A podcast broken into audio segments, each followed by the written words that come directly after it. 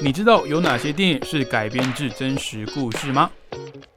你知道又有哪些历史改编的电影实际上不是这样的吗？欢迎收听《看电影学历史》。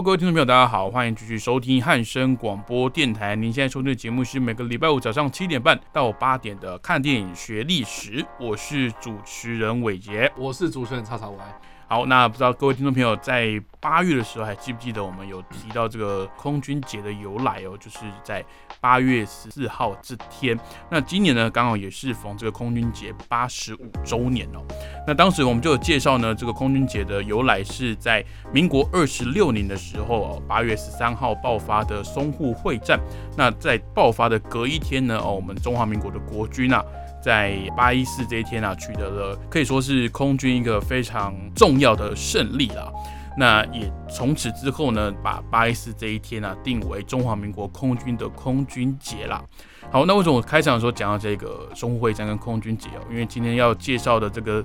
战役呢，它其实跟淞沪会战中的尾声哦发生的一个战事哦。就是发生在一九三七年十一月一号的四行仓库保卫战。那我想，在关注中华民国战史的这个听众朋友，或是本身对历史有兴趣的，四行仓库这个名词呢，对各位今天讲已经不陌生了。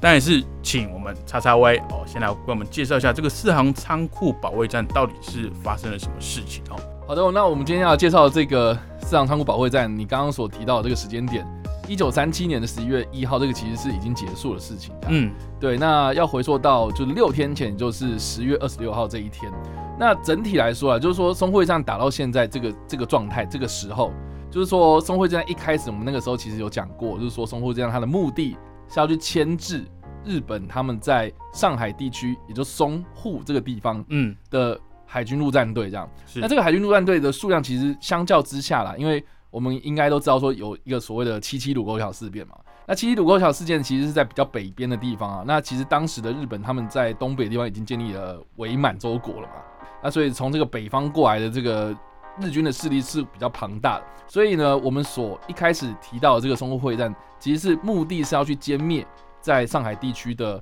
为数不多、数量相较之下比较少的。海军的部分这样是。对，这是日本日本海军的部分，所以其实呃在目的上面其实是不太一样这样，所以我们要搞清楚个目的啊，就是说呢，当时这个国军他们其实是请全城之力啊，哈，就是说呃这个我我我们的这个我们当时的这个蒋委员长啊，他已经呃发表他所谓的庐山声明嘛，哦，就是说我们要全面抗战这样子，嗯，所以呢，呃，就花了很大的力气，然后想要去把这个上海这个地方给拿下来这样。那所以呢，当时呢，他们既然派出的是什么样的军队啊？基本上呢，就是我们非常熟悉的这个第八十八师。那这个第八十八师最特别在哪里？就是它是算呃，它算是这个南京当时国民政府辖下的一个精锐部队啊。嗯。哦，以这个德国的机械师闻名哦。对，那当时他就是接受了这个德国的呃，算是中德合作底下的一些装备哦，所以他们的。哦，你知道看到他们的钢盔啊，看到他们军服啊，你就会觉得好像时空交错这样子。嗯，对，好像很像是在欧欧战那个时候，就是二次世界大战那个德军的那种装备。其实当时就是因为中德合作的关系，所以呃，这个第八十八师呢，他们就是就是配备这种比较现代化的这种德军的武器。啊，相较之下，像我们之前可能有提到过什么七七卢沟桥事件那种大刀队，是 对，就是装扮会非常非常不一样，就是那种时代的落差感很明显。但所以啊，从从这边就可以知道说，其实当时要去围剿这个淞沪地区的日军的这些国军哦，其实是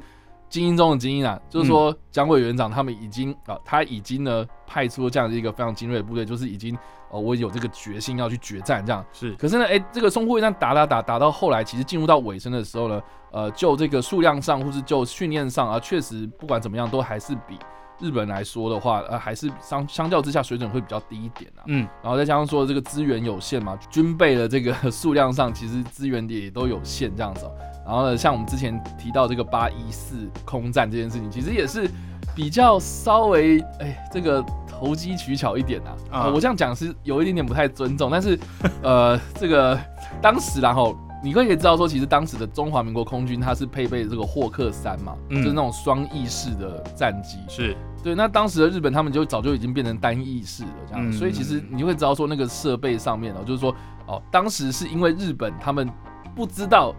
中国的空军会出动来围剿他们，所以他们没有派这些所谓的什么护航机，然后去护航他们的轰炸机，所以当时八一四才会有所谓的大捷，其实是嗯出其不慎啊。所以算是有一种战略上的成功了，对，就是你有有就之前没有人料到过哦，我们中华民国会派空军去拦截他们啊之类的。后来呢，其实打打打打到后面，啊，日军他们也非常的认真在做这件事情的嗯啊，也知道说哦，国军他们不是来假的了，所以嗯也是一样，就是派遣了很多这种后援去支援那个上海地区的日军，这样。所以打到后来已经进入到尾声哦，那个情况已经不太对了。那在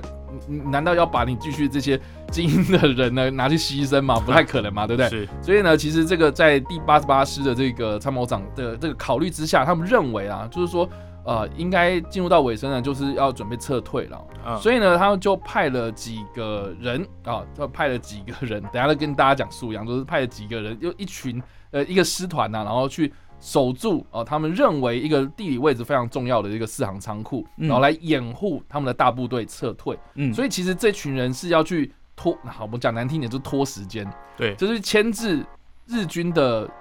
火呃的大部队。的大部队，然后去嗯。牵制他，然后牵制他的火力，然后让大家就去围攻他，然后来让大的部队更多的人，然后撤退到华东地区这样。嗯所以，所以其实背景是这个样子。嗯就像说呢，当时的这个中国在国际地位上面，其实还是一样啊，这个不被人尊重啊，不被人重视这样子哦。所以呢，一方面啊，就是说，因为一方面就是说，上海地区呢有个地方叫做租界区，嗯哦，当时呢，就是我们应该有听过，就是呃清朝末年的时候，有很多那种割地赔款啊，然后外国这种上古入权的东西，不平等条约啊、嗯所谓的租界区就是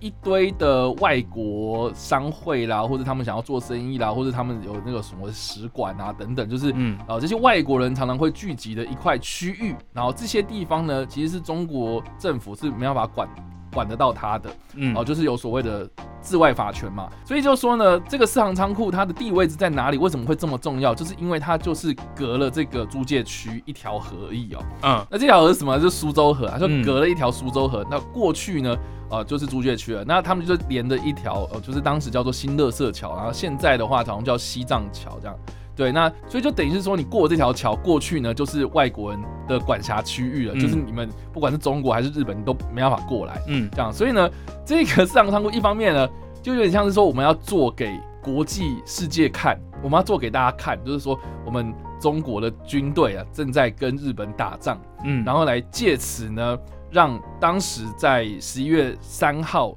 在比利时布鲁塞尔这个地方召开的这个九国公约会议，能够让这个蒋介石的政府呢，能够赢得国际社会的支持，这样。嗯哦，所以呢，基本上就是说，他从十月二十六号开始硬撑硬盯盯盯盯，要盯到十一月初。这个会议开完之后呢，然后让当时这个租界区的人可能哦，那个你看对面的中国军队在打仗啊，然后日本人快要攻过来了，看日呃那中国人在帮我们挡子弹啊，我们要帮这个中国这样子哦。所以就是目的是有点像这样子的感觉，所以嗯。当时他们就派驻了一群呃，这个由所谓的第八十八师的第五二四团哦，那来当做是这个死守这个市场仓库的一个团这样子。另外还有在讲到就是说呢，我们常常会讲到说这个八百壮士，八百壮士嗯。哦，实际上呢，人没那么多，对不对？没有那么多，对，因为其实一个团大概就是八百人这样，嗯。所以满编的话是八百人，但是嗯。你你要知道说，其实淞沪战，我们从这个八月现在已经到十月底，那个是打11月剩，下的人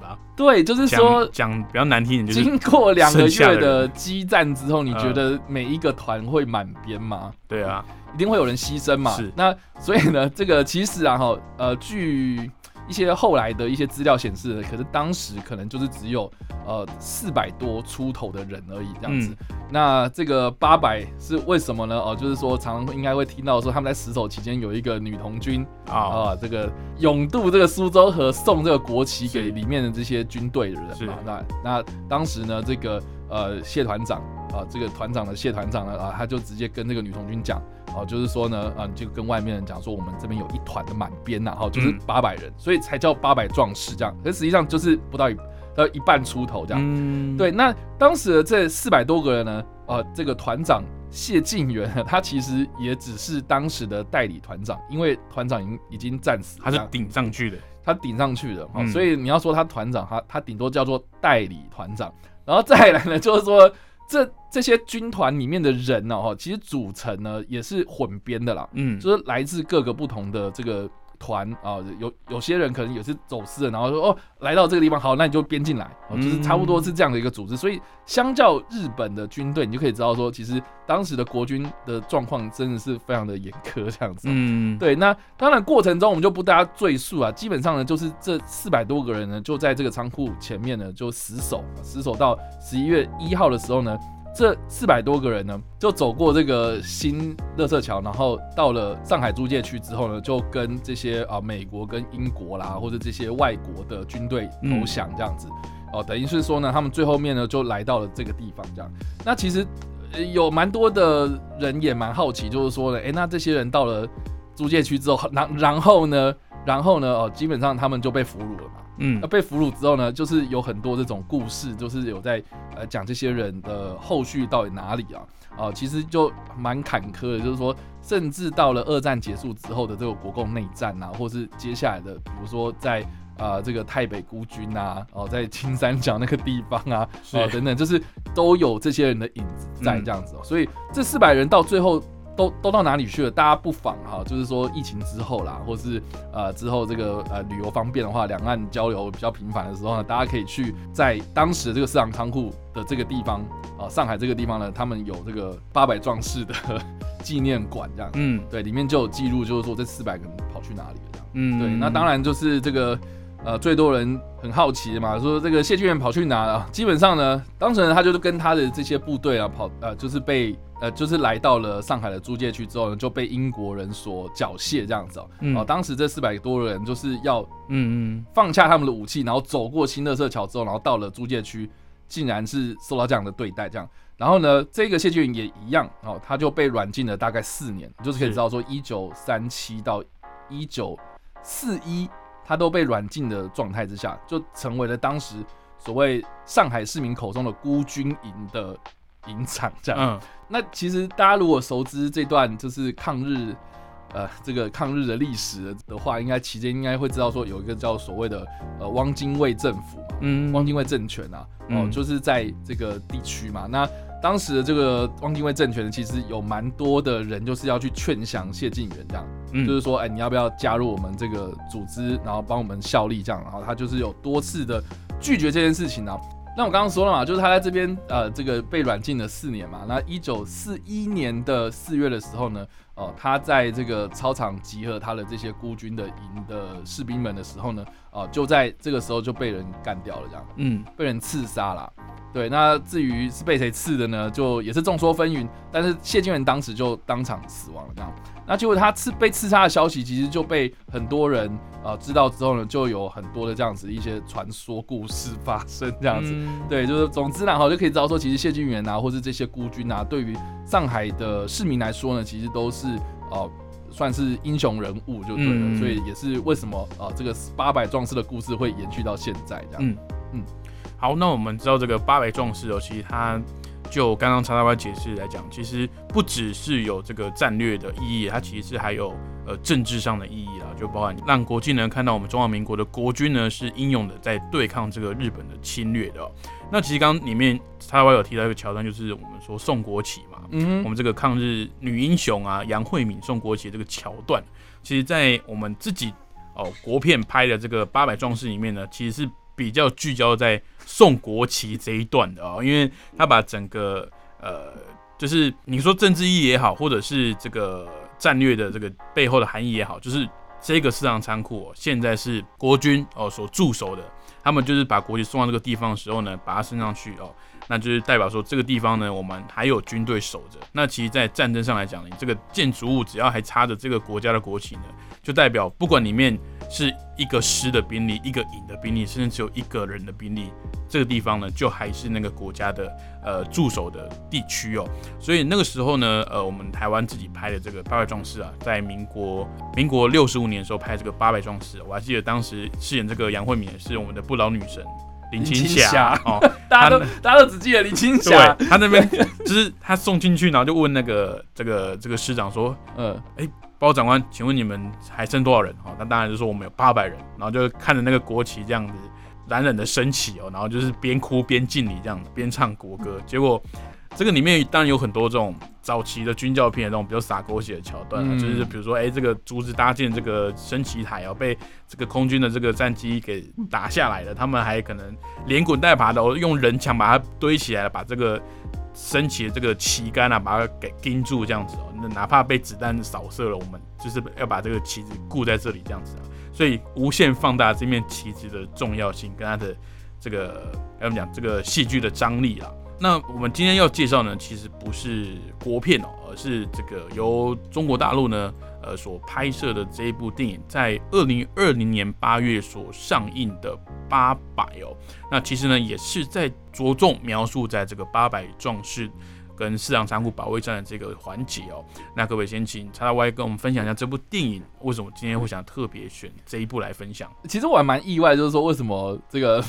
对岸中国大陆 他们会拍这部《八百》，我觉得蛮嗯神奇的，因为你一定避免不了，就是说一定会有什么中华民国国旗嘛，是啊，然后一定升起的时候一定要吹奏国歌，嗯，然后而且这个又是所谓的抗日的题材，对所以我是觉得说中国大陆他们要拍这部片的时候，应该会蛮尴尬的。对，对，可是我觉得蛮有趣，就是说呢，老实讲，我看完这部片的时候，我还蛮感动的。嗯，对，就是不论是在战争的场面上面，或是在这个呃气氛的营造上面，或是它整个的那种，比如说特效啦，嗯。哦、或是装备上，或是在这些考究上面，哦，其实我觉得还蛮用心的，就是、嗯。对，所以我在看的过程中，其实一开始我当然会抱持着你知道吗，呃，就怀疑的态度，嗯。嗯，真的会拍的好吗，或者怎么？哎，结果看完看完之后，老实讲，我真的觉得还不错，所以我还蛮嗯推荐，可大家如果有机会的话，可以看这样。就是他们，我觉得，呃，哎、中国那个审查的单位叫什么？是文化电检局，啊，电检局，他们就是相当于我们文化部的这个单位哦。其实我蛮压抑，他们这个这部电影会就是让他放弃，哦，老实讲，这部片卡很久，卡很久是吗？对这部片因为其实卡了一阵子。我记得它里面嗯是蛮不避讳的，就是直接把中华民国的国旗给拍出来哦。对，他没有有用什么角度去修饰，或者是有拍，避免到这样，所以但但我刚刚说的啊，他们升旗的时候应该要唱国歌嘛。是对，结果他们演奏国歌的时候，竟然是一种变调曲这样子，嗯就是用改编的方式嗯避避开所谓的三民主义啊，嗯，哦什么的这样之类的这种歌词这样。当然这个中间，我想我相信啊、不管是剧组、啊、还是电检局啊，他们有他们的考量在，嗯。但是我觉得就呃我们以电影的呈现来讲哦，我们来讨论的话，是还蛮忠于历史的，而且嗯。对于呃当时驻守在四行仓库这个地方的国军呢，其实也也是给予相当大的尊重的。嗯。因为我以前在就是可能会跟叉叉 Y 一样，我在接触到所谓中国大陆所拍摄的跟国共内战也好，或者台海相关的这些议题的电影的时候啊，我总会觉得他们会抱有偏见。嗯哼，但其实这种偏见是因为我自己也有偏见，我觉得他们 他们一定会你你懂我意思吗？就是他们一定会保持着一种啊，我就是呃，我们是潜在的敌人啊，我们或者是我们就是一家人啊，我们是因为一些某些呃政治的因素，我们分开两岸这样子对立哦。但是像是八百也好，或是我之前看的一些像集结号哦，我印象很深刻的，啊，他们在描述国共内战哦，我还蛮意外的是，他们着重在描述战争本身的残忍，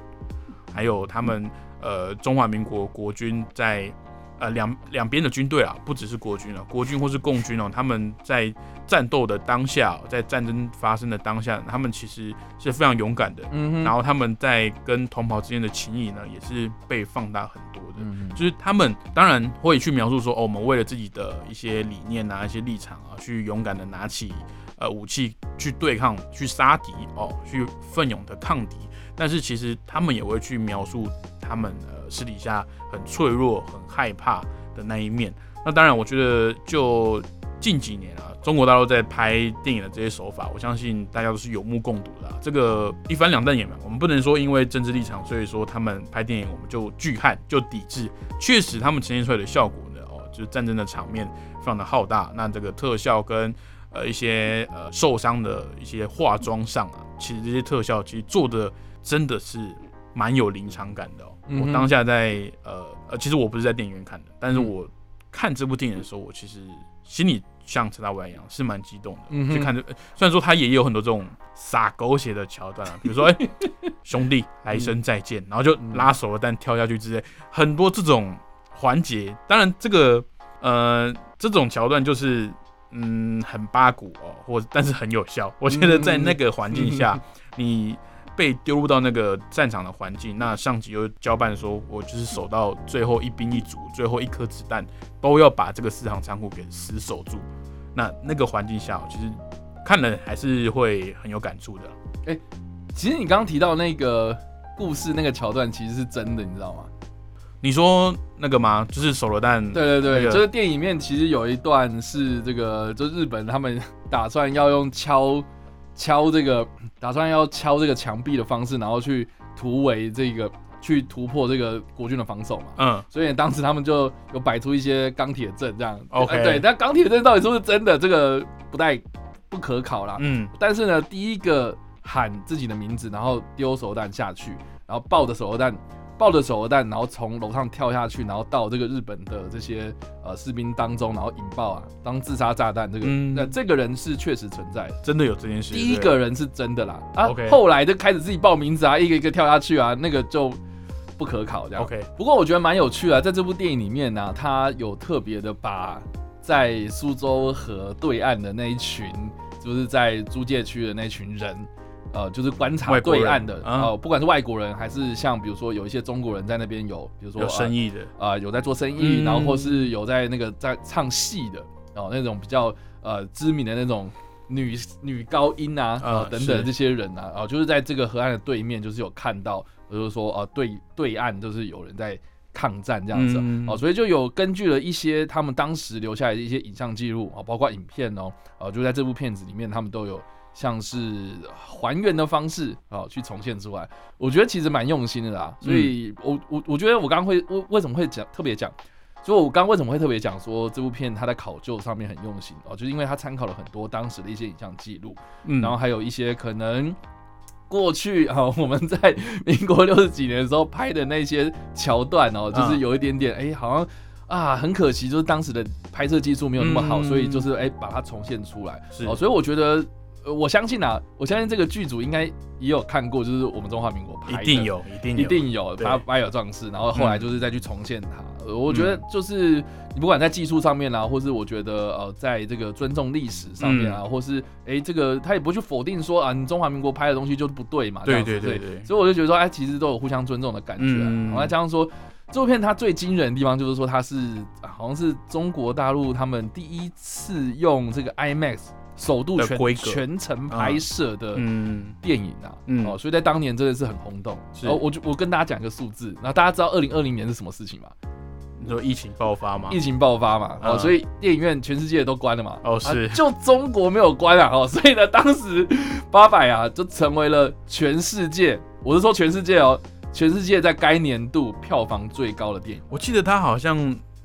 四亿多，还快五亿的总票房。对，但是你要知道说，当时就是好莱坞电影都对都延期了，所以嗯八百就一枝独秀。嗯，所以当时啊、这个算是当年该年度啊，就是嗯二零二零年该年度全球票房总冠军啊。当然后来就是好像有被一些给稍微用超超过去了，就嗯重印啦、或者什么的方式，啊当然对对，都超过去。但是不管怎么样，就八百在二零二零年确实是一个蛮有话题性的电影，还是蛮不简单的啦。对，而且呃，等于是说，呃，虽然说中国大陆当时的这个戏院还没有全面的封封闭嘛，但是嗯大家不要觉得说好像中国大陆出了什么电影，中国的民众就一定挺哦。其实它有一些哦，我们所谓的这种主旋律电影啊，像是有庆祝党庆啊，庆祝什么建党几周年啊，嗯这种主旋律电影，你内容如果没有处理的得当哦，诶，这个还是被很多人而且很多哇很多都是这种水票哦，就是诶，嗯嗯可能某个企业我包场，但是里面就那几只猫而已，没有坐满这样子。子所以其实八百不管在政治上政治上的意义啊，还是在历史上的意义，它都是一个非常重要的战争哦。不管是对呃现在的呃中国共产党而言，或是对我们中华民国的国军而言哦，都是一个非常具有历史意义的一个战役哦。那这个当然也不要去做太多的比较了。刚刚蔡大伟有讲了，这个过去呢，呃，民国六十五年的时候，你要想大概是三十几年前的事情哦。当时的技术呢，这个硬技术上面就是跟不上哦。哪怕这个林青霞长得再漂亮啊，这个这个可能摄影机不够好，也拍不出来。哎，我真的觉得可怜的，大家都没有记得柯俊雄是不是？莫名其妙，哎，人家演谢晋元呢，没，真是不是不是不是，你跟林青霞摆在一起，我觉得那个比较也不公平嘛。OK，反正我想表达就是，大家也不要太去呃针对可能因为两岸现在可能关系比较尴尬的关系哦，去太去比较这种文化的作品啊，这种艺术的作品，因为时代上哦真的是有技术的落差。那这个我们着重于内容上呢，其实两方哦所。这个不同的角度拍出来的东西呢，都还是遵从当时这些英勇的这些国军的将士呢，去守住这个地方哦。嗯，那其实，在大陆拍的这个版本啊，八百它里面有一句台词啊，也是我印象很深刻。它当时预告片的最后一句话就是：“四行仓库是我们最后的阵地，也是我们的坟墓。”嗯，就是我们要把这个地方给守下来哦。我们可能死也在所不惜，我们就是要把这个地方给坚守住哦。那我觉得两方的这个呈现的作品上呢，都还是再次的表达了，除了这些国军的这些士兵啊、这些军事官呢的勇敢之外呢，其实也再次的描描述了这个战争的残忍的状况了。好，那我们今天的节目就到这边。今天所介绍的事件呢，是一九三七年的十一月一号所发生的四行仓库保卫战。那其实是已经十一月一号是最后一天了啊。我们现在当下在录音的时间是呃一百一十一年的十月二十七号，所以其实在八十五年的现在呢，就待这个周末的时间哦，他们是非常英勇的守在这个仓库里面哦。好，那推荐的相关电影呢是二零二零年哦，中国大陆所推出的《八百》。好，那如果想知道更多的电影冷知识跟背后的趣闻的话，欢迎去追踪叉叉 Y 的脸书粉丝专业叉叉 Y 视觉动物，还有他的 YouTube 频道叉叉 Y 跟你看电影，还有他个人的 IG 跟 p o c k e t 呢，又在做影视新闻跟影评的更新哦，也欢迎大家追踪一波喽。那我们看电影学历史的所有节目呢，又在 Pocket 上面上架。如果早上不方便听广播的听众朋友呢，也欢迎拿起你的手机的各大 Pocket 平台，直接搜寻“看电影学历史”就可以来收听喽。那我们看电影学历史，下个礼拜同一时间空中再会喽，拜拜，拜拜。